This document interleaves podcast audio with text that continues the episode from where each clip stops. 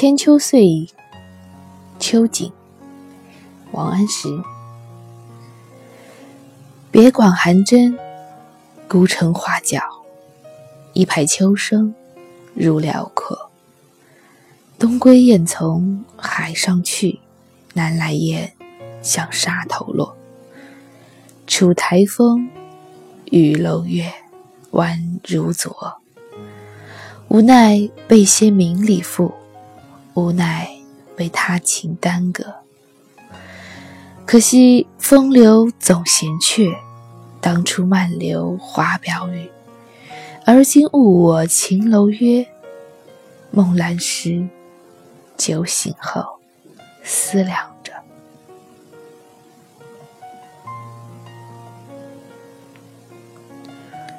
这一派秋声，是在别馆中。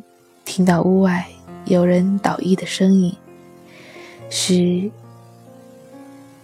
这捣衣的声音应和着古城城头画角的声音，是我想象着归去的燕子向东从海上飞走，我想象着南来的大雁自空中落下，这一派秋声既有实景。他所听见的捣衣声，他所听见的喊叫声，也有虚景。他所想象的东归的燕子和南来的大雁，虚虚实实之间，他感慨：这清风明月的景象，似乎与当年都一样。然而物是人非。楼一空，我的心态却不一样了。当年的我追逐名利，追逐他情。所谓他情，不是什么和某些红颜知己的情愫，而是对皇帝的情愫，对功名利禄的情愫。所以，过去的我面对这样的。亭台楼阁，面对这样的大好月色、清风明月，却又负于他。而如今，梦阑时，酒醒后，我思量着，当初漫流华表语，而今误我秦楼约。我思量着，我曾经在乎的那一切，对我来讲，到底有多少意义？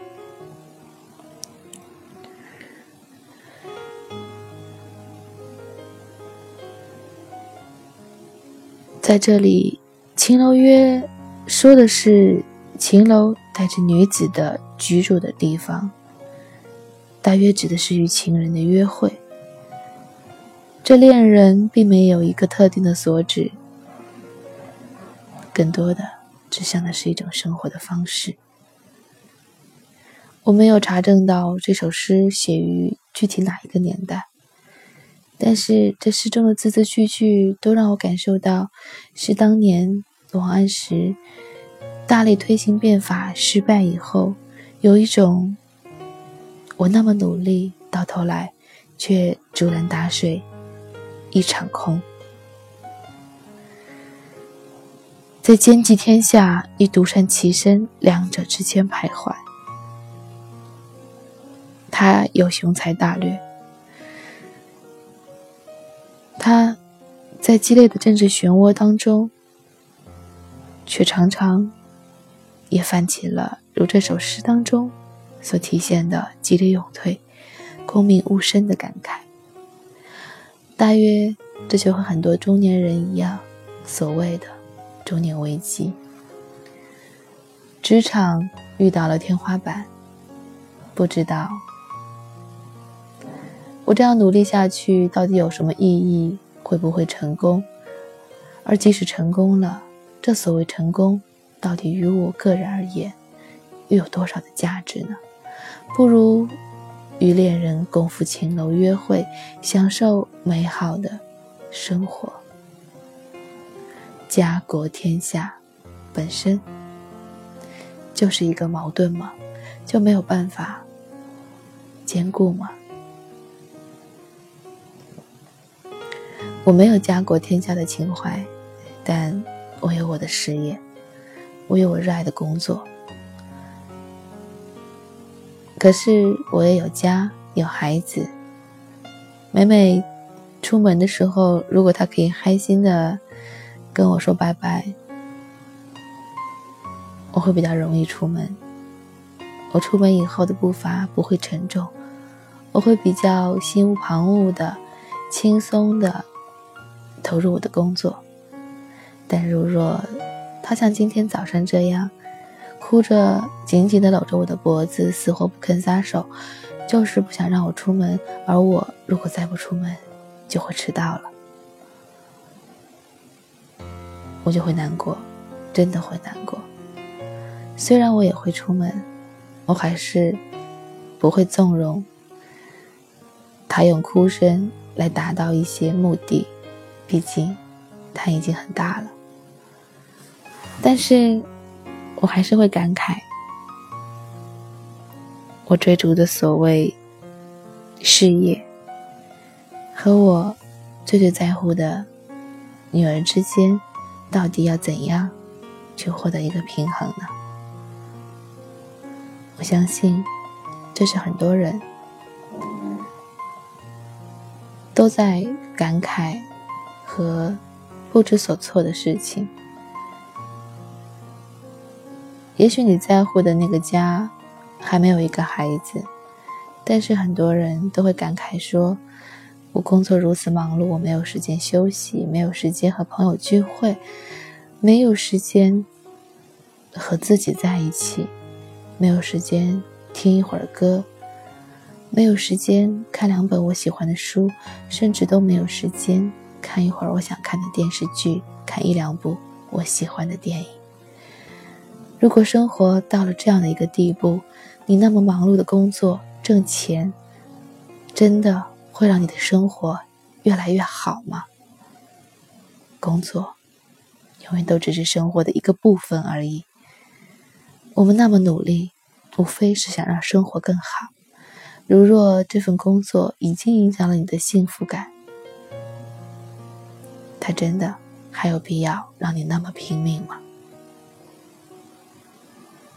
所以我会在每一天工作的闲暇时间跟女儿发消息，我会给她发语音，我会在语音当中不断的告诉她，妈妈上班的时候也会想到你的，妈妈会准时回家，妈妈不会迟到，妈妈会陪你吃晚饭，吃后晚饭会带你出去散步，如果你想坐摇摇车，我们可以去坐一下，如果你想逛超市。